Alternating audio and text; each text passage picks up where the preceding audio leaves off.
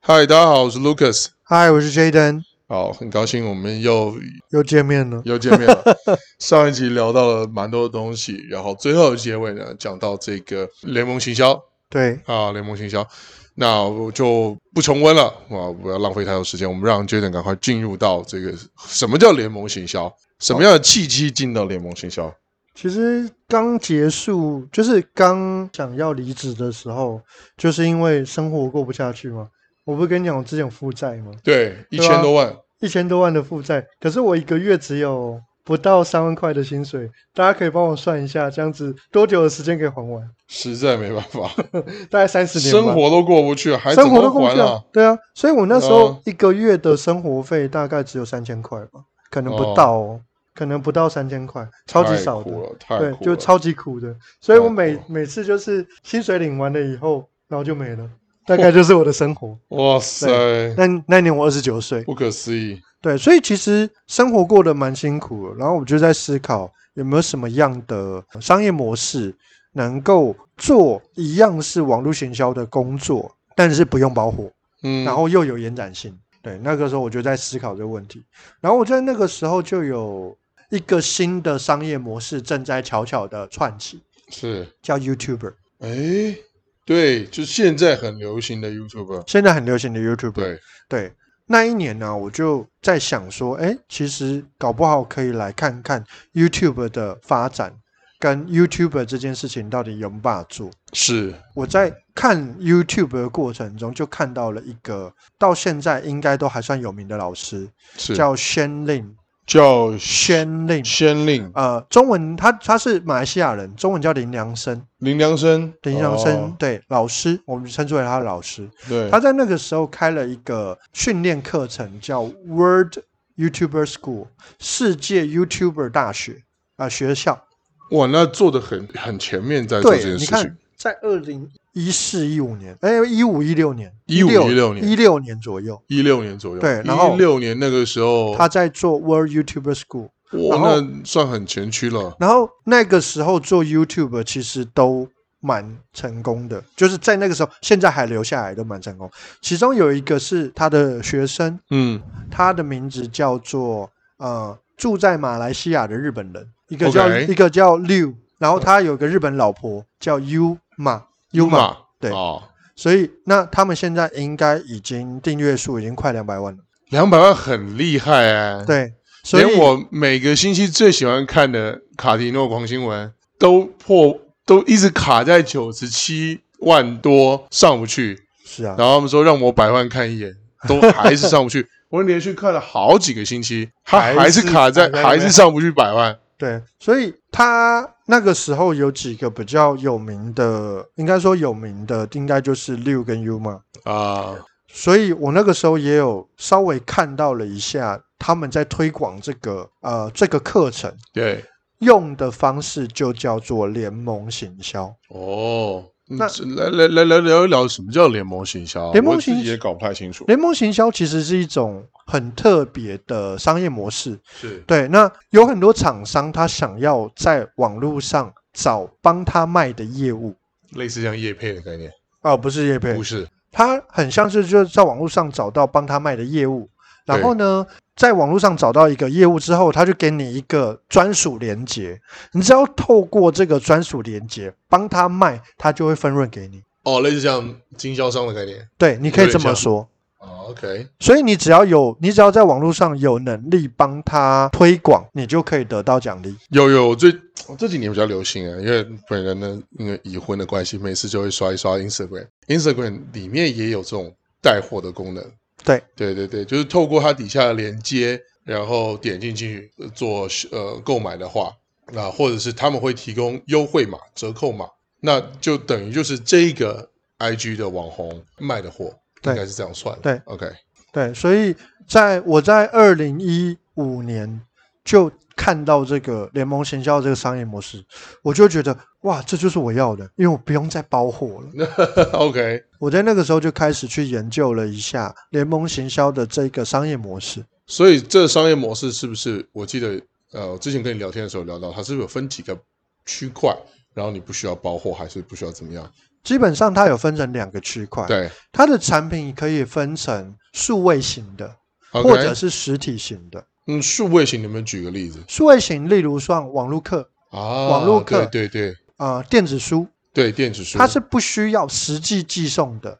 对，只要是这种这种类型的，例如说像有些设计的，他在卖那个照片，照片，就是他拍的照哦片，那个就叫数位型的。对对对，我我不好意思，宅男，我还是很很喜欢在透过看 IG 的这个漂亮美眉之余，看到他们的商业模式。他们也都是透过这一些方式，然后连接链接进去，你就可以拿到他的照片。对，然后数位型的也有，实体的呃桌历、年历也都有。对对对对对，这样我就我就搞懂了。对，这种叫做数位型商品。对但数位型商品通常成本很低，因为它没有实际寄送，对，它没有实际印出来，所以他它就是成本买一很低个，权利，我可以看对的对权利。可以卖的权利嘛。对，那这类型的联盟行销的商品的分润都很高，嗯哼哼，呃，最高可以到七十五趴。我的天哪，甚至有的有的更夸张，国外因为这个商业模式很流行，对他要的就是你这名单，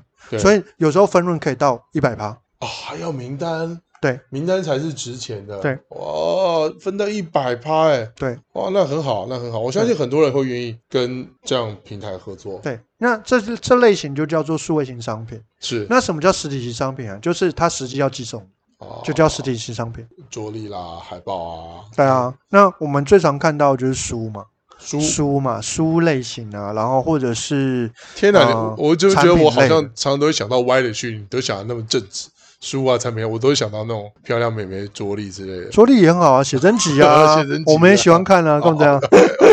那实实体型的商品，它有分商品的类型，对，基本上每一个类型不一样。最高的获利类型应该是健康食品，健康食品，对，健康食品最高可以到三十趴，健康食品的获利可以到百分之三十，对那很高哎、对。你那等于就是做一个网络的 promo，然后你就可以那最低的应该是三 C，三 C 大概一到三趴，这么低还有人做啊有啊，有人做啊，哦因为 Dyson 的东西很好卖啊。啊，对对对对对对啊，对我随便我随便出一个 Dyson 的东西，但我赚三趴，所以你看一个假设一个吸尘器一万块，嗯三趴有多少钱？没多少钱三百 块，就是这样但没是多少钱但是很多人买，哦，对那很多人买的时候，很多对啊的三百的时候就就很不错了，对，所以你要看一下商品类型。我自己在那个时候刚接触到这个资讯的时候，我一开始就会知道我们要做数位商品，嗯，可是台湾没有，目前没有人在做数位商品的联盟行销，到目前都没有吗？二零二二年的今天有的话也很难找。哦，我说的很难找是什么？就是你不是他的呃会员名单，对你就不知道。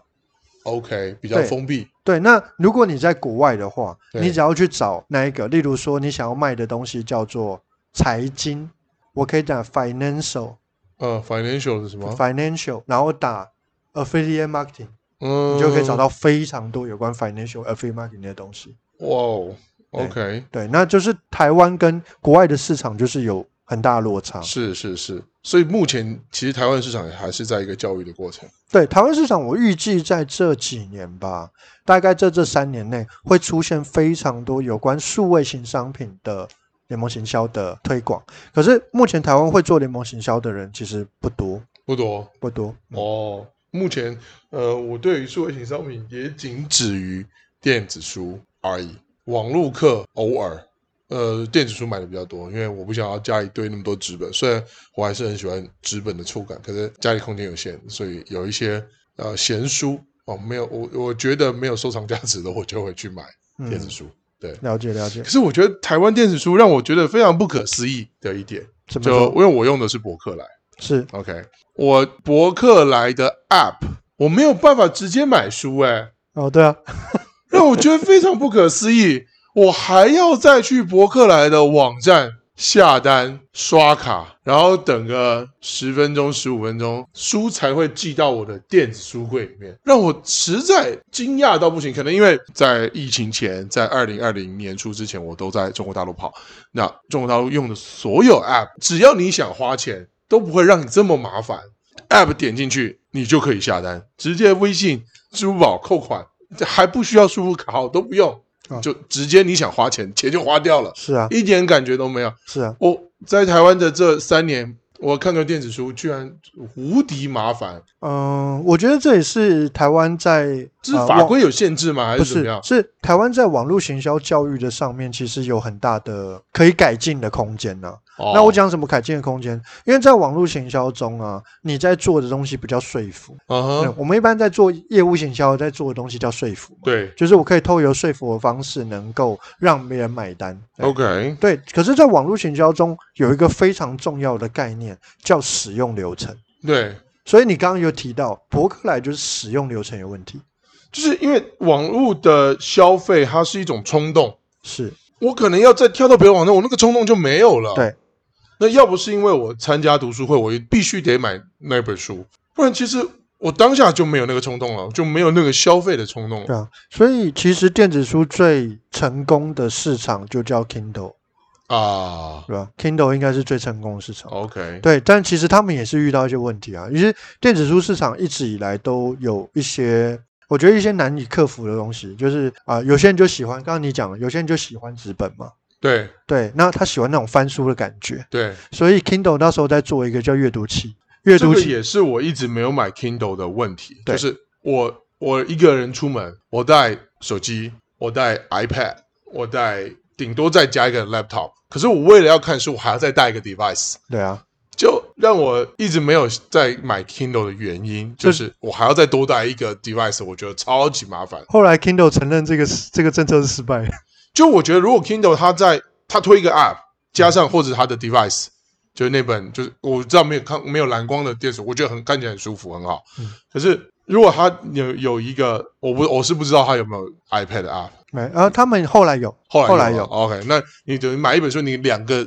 都可以使用的时候，我觉得这个会让使用者会舒服很多。对啊，他们就是其实有时候在做一些新创的时候，你你要做一些改变市场的习惯，本来就需要一些教育嘛。对以前哪有人在想说，哎，我用 App 去看书，没有对人这样想啊，所以大家就会觉得说，那有没有什么一些替代的方案可以让书变看书变得比较呃，在这个习惯中有个有一个有一个变换的过程，对对，所以他对们就做一个 device 啊，这样我现在还是想不透为什么博客来不好好改进一下我这种，而且台湾能买书的平台不是太多，哦，因为博客来换过老板了， 好，我真的跟要呼吁一下。我觉得我跟我跟跟你讲一个秘辛好了，是博客来之前的老板是我朋友，哦哦，后来后后来博客来被统一吃掉，他后来超干统一， 来对，但但这是秘辛我就不讲了，哦对，反正实际上就是多透露某一一点家嗯某一家呃网络平台的老板是博客来之前的老板，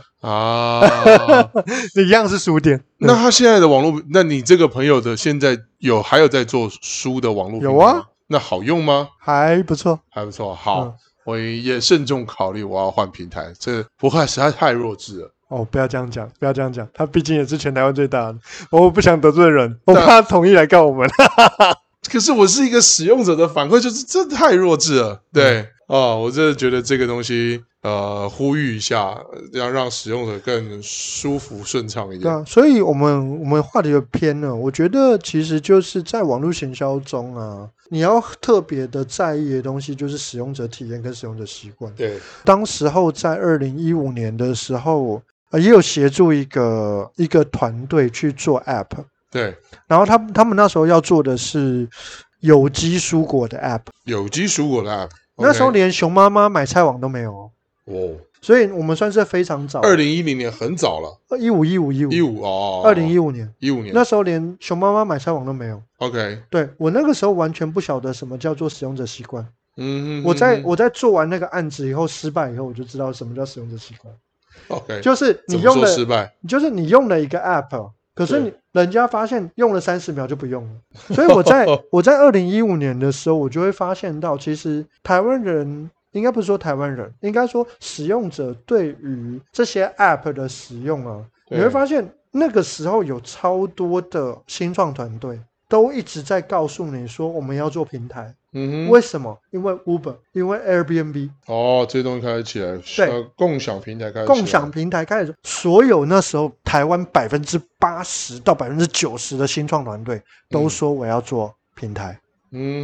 可是平台为什么存活率这么低？因为使用者习惯留不住，哦，所以使用者习惯的所问以题，你你刚刚有提到那个伯克莱的那个读书的那个那个 app，嗯，对，它留得住客户吗？我不确定，因为我因为我不知道它的呃后台数据，但想必应该不是太好。因为为我也如觉得果很有一难个用更方便的使用者使用 App 的话，我就就很简单，我我这个 App 能直接买书，书蹦进来秒进来的时候，我就会换平台了。对，而且我记得我记得它的 app 是分成两块的，就是伯克莱的网络购物书城是网络购物书城，对啊，伯克莱的阅读器是阅读器。对啊，对，然后我就觉所以得我要在书城买书之后才会进到我阅读器、啊，对，然后我记得那阅读器也超难找，就不不是好很用好啊找，，也不好用。不好用啊。但但我们希望就是伯克莱能够做一些改进啊，我希望在能够能够协助伯克莱做一些改进啊。对啊，就是我在大陆的 App，甚至它还做到翻书的音效，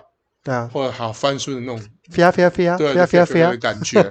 不会嗯完全没有。对但我个人因为阅读习惯还是喜欢看呃繁体字的书籍，所以我还是逼不得迫不得已只只能在台湾买。对啊。对所以后来我在我在就我刚刚提到，就是做做联盟行销的时候啊，我开始去学整个行销的概念跟行销的历程的时候，是我非常重视一个点，就叫做使用者习惯。是，使用习惯包含在我们现在，现在我现在主要比较在多在教企业怎么写文案，嗯然后再教企业整个销售逻辑跟销售流程就是这个销售流程。对我们在做的东西就是，你一开始要跟他沟通什么，对，你用什么样的方式，在第一个阶段接触他的点是哪里，嗯所以你要用什么样的口吻跟什么样的语气来告诉他，来跟他做第一第一阶段的沟通，对然后再做第二阶段的沟通是什么，然后什么时候开始做销售。对这些东西都有流程。哦，所以你掌握了这个消费者的也算我们讲算是人性对哦，那很厉害。对，然后这些东西都叫销售流程，在最后的那一个决策点，他会开始买单。这样的一个销售概念就叫漏斗行销。哦，这那样漏斗行销就出来了。对，那漏斗行销的概念，我是二零一六年看到一本书，我才学习到的。然后这本书，我到现在，哎，台湾有台湾有翻译书，是然后我到现在还是觉得那本书的书名非常非常的蠢， 是这来说一下怎叫么样做翻译的 哦《网路行销救急攻略》。 《行销救急攻略》。对，呃，它的作者是作作者是 Russell Branson， Russell Brunson。对 Russell Branson。哦，这本书呃，我当时候看到这本书的时候，我从来都不觉得它是一本多厉害的书，对哦因为设计很丑，设计很丑。设计很丑，对，然后嗯，它的书名又丑，嗯，设计是那种蓝色的，然后就有一个人在打电脑，那就类似这样的书，很 low。对，很 low 的一本书对。然后出版社不有名，出版社还不。然后我在哪里看到？我在那个成品看到的，因为那时候没什么钱嘛，我就嗯只能去成品翻书。哦，我蛮建议大家，如果大家如果不晓得路该怎么走的时候，或者不晓得你应该要找些什么样的资讯的时候，是。然后你也不晓得怎么样用 Google 搜寻的时候，去成品真的是一个很棒的选择，明白，因为你可以一直去找到免费的资讯。对我就在那边看完那本书，明我白告诉你，那本书里面全部都是网络行销的干货。都是网络想要干货，这对很重要。好，我们今天时间也差不多了，我们感谢杰等今天跟我们又聊了这么多。然后呢，啊，各位记得就一本好书叫做《网络行销救急急攻攻略》略， 那现在哦讲还是觉得它是本烂书。还是很难说。好，那我们就把这个后面行销的整个路程到后面会怎么样再聊。呃，后面怎么样去接顾问案，怎么样让这种行销的人性发发扬光大。那透过我们 Jaden 失败的经验，然后我们一路聊下去。那今天时间到这边，谢谢各位听众收听。好，我是 Lucas。我是 Jaden，好，大家拜拜，拜拜。拜。